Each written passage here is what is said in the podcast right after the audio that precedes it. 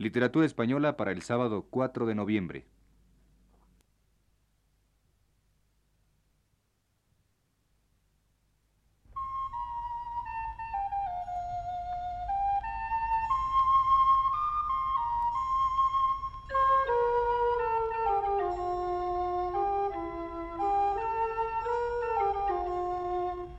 Señoras y señores, buenas tardes. Les ofrecemos ahora el programa Literatura Española, que prepara para Radio Universidad el profesor Luis Ríos.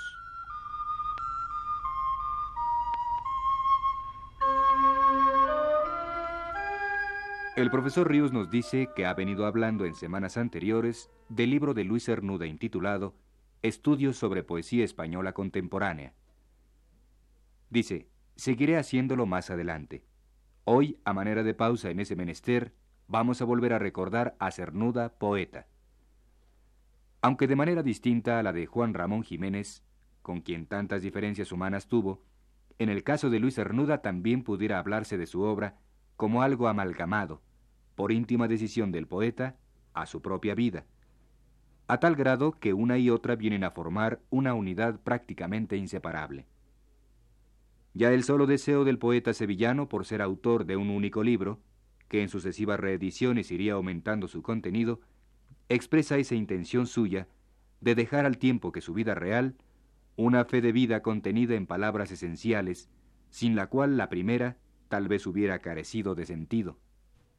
Esta necesidad de llegar a formar, casi llegar a ser un libro vida, no es privativo de Luis Cernuda entre los poetas contemporáneos. Hay otros casos similares. El de Jorge Guillén, por ejemplo, autor aún en proceso de serlo de su única obra, Cántico, que es asimismo él, tanto como su experiencia vital. Pues bien, el antecedente más próximo a uno y otro poetas de la generación del 27 lo es Juan Ramón Jiménez, en el cual la conjunción vida-obra alcanzó una perfección y plenitud inusitada hasta entonces en la historia de nuestros poetas. No es de extrañar por ello que uno de los temas capitales en la obra poética de Luis Cernuda lo haya sido la poesía misma, el quehacer del poeta, y aún la personalidad de éste, sus deseos y su realidad. En muchos poemas de Cernuda encontramos este tema. Recordemos uno de ellos, extenso y altamente significativo en este sentido, que lleva por título La gloria del poeta. Dice así.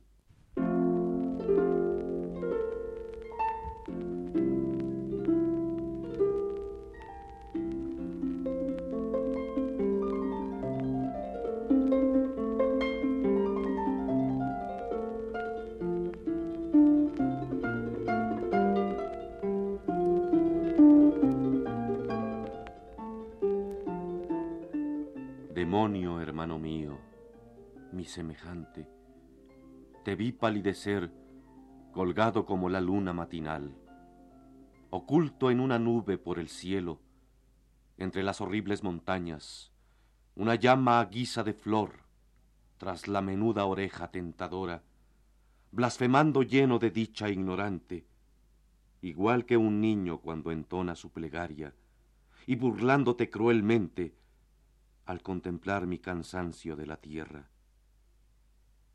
Mas no eres tú, amor mío hecho eternidad, quien deba reír de este sueño, de esta impotencia, de esta caída, porque somos chispas de un mismo fuego, y un mismo soplo nos lanzó sobre las ondas tenebrosas de una extraña creación, donde los hombres se acaban como un fósforo al trepar los fatigosos años de sus vidas.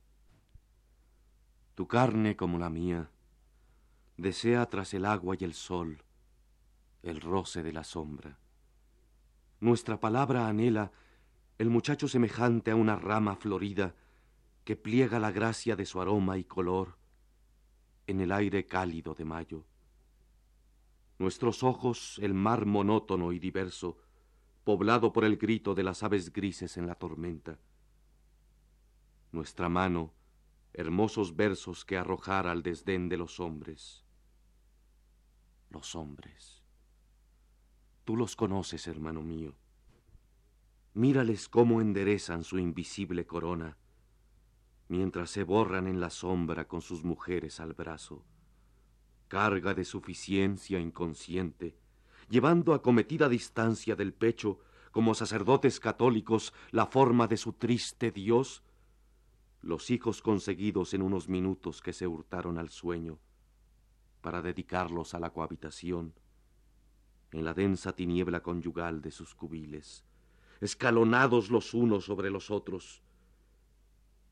Mírales perdidos en la naturaleza, cómo enferman entre los graciosos castaños o los taciturnos plátanos, cómo levantan con avaricia el mentón, sintiendo un miedo oscuro morderles los talones.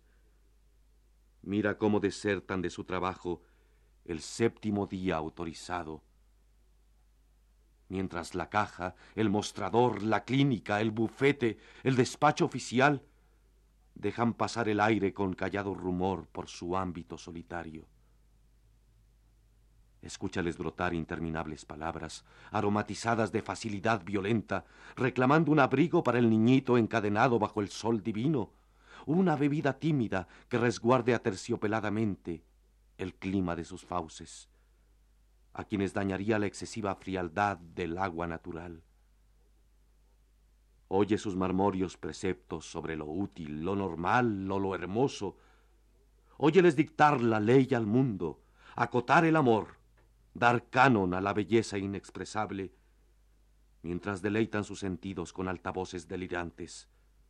Contempla sus extraños cerebros, intentando levantar, hijo a hijo, un complicado edificio de arena que negase con torva frente lívida la refulgente paz de las estrellas. Esos son, hermano mío, los seres con quienes muero a solas fantasmas que harán brotar un día el solemne erudito, oráculo de estas palabras mías, ante alumnos extraños, obteniendo por ello renombre, mas una pequeña casa de campo en la angustiosa sierra inmediata a la capital. En tanto tú, tras irisada niebla, acaricias los rizos de tu cabellera y contemplas con gesto distraído desde la altura esta sucia tierra donde el poeta se ahoga. Sabes, sin embargo, que mi voz es la tuya, que mi amor es el tuyo. Deja, oh, deja por una larga noche resbalar tu cálido cuerpo oscuro, ligero como un látigo, bajo el mío.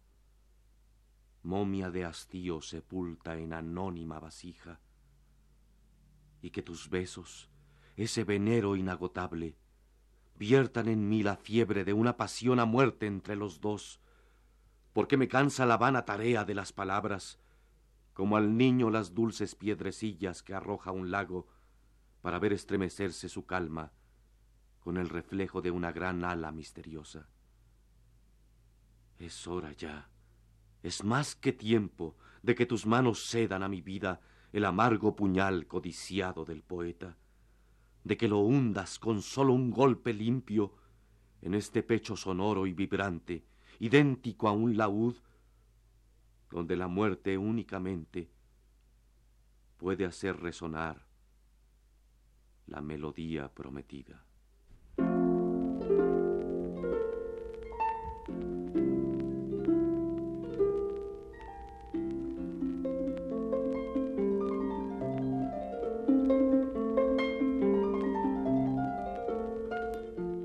Es una abrumadora sensación de soledad entre los hombres, a quienes juzga en general incomprensivos con quien aspira en el mundo a vivir solo por su verdad interior, por su pureza.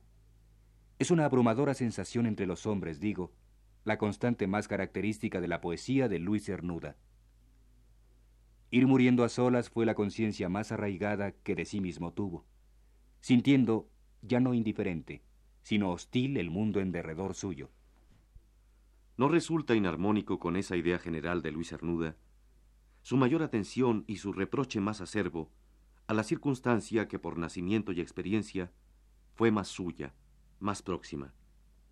Y así, en su obra, lo mismo poética que crítica, encontramos con bastante frecuencia alusiones a la vida, a la manera de ser, a la idea del mundo de los españoles, alusiones que admiran por su dureza, y hasta podríamos decir que por el soterrado sentimiento de venganza que entrañan. A cada paso en sus estudios sobre los poetas españoles contemporáneos, no se da la tentación de referirse con desdén doliente a características de la vida española, que exagerándolas o no, esa es ya otra cuestión, él advertía y padecía en espíritu propio.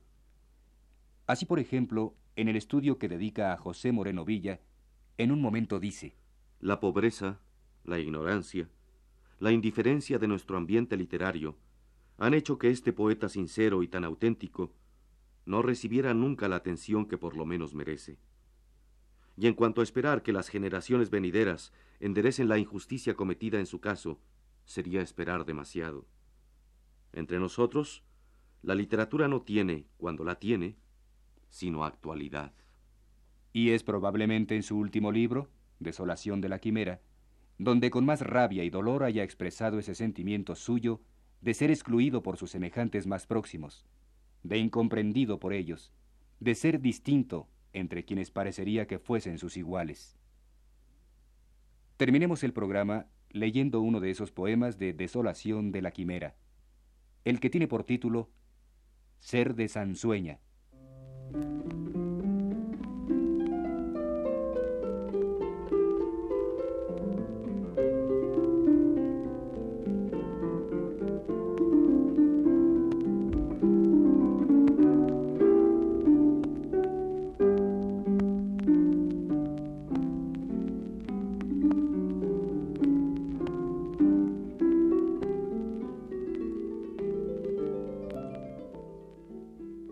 ¿Acaso allí estará?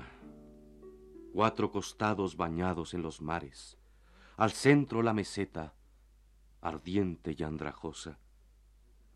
¿Es ella la madrastra original de tantos como tú, dolidos de ella y por ella dolientes? Es la tierra imposible que a su imagen te hizo para de sí arrojarte. En ella el hombre que otra cosa no pudo, por error naciendo, sucumbe de verdad, y como en pago ocasional de otros errores inmortales. Inalterable, en violento claroscuro, mírala, piénsala. Árida tierra, cielo fértil, con nieves y resoles, riadas y sequías, almendros y chumberas, espartos y naranjos crecen en ella, ya desierto, ya oasis. Junto a la iglesia está la casa llana. Al lado del palacio está la tumba. El alarido ronco junto a la voz serena. El amor junto al odio y la caricia junto a la puñalada. Allí es extremo todo. La nobleza plebeya, el populacho noble la pueblan, dando terratenientes y toreros, curas y caballistas, vagos y visionarios, guapos y guerrilleros. Tú, compatriota, bien que ello te repugne, de su fauna. Las cosas tienen precio, lo es del poderío la corrupción, del amor la no correspondencia, y ser de aquella tierra lo pagas con no serlo de ninguna, de ambular vacuo y nulo por el mundo que a Sansueña y sus hijos desconoce. Si en otro tiempo hubiera sido nuestra, cuando gentes extrañas la temían y odiaban, y mucho era ser de ella, cuando toda su sinrazón congénita ya locura hoy, como admirable paradoja se imponía. Vivieron muerte, sí, pero con gloria monstruosa. Hoy la vida morimos en ajeno rincón. Y mientras tanto los gusanos, de ella y su ruina irreparable, crecen prosperan. Vivir para ver esto. Vivir para ser esto.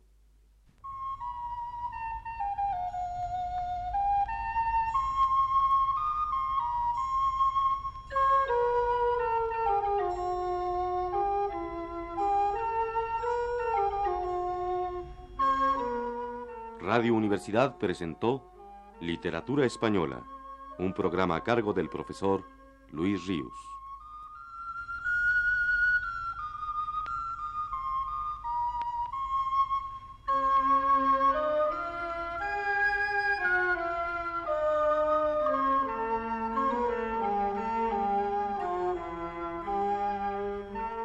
Escucharon ustedes las voces de Sergio de Alba y Claudio Obregón.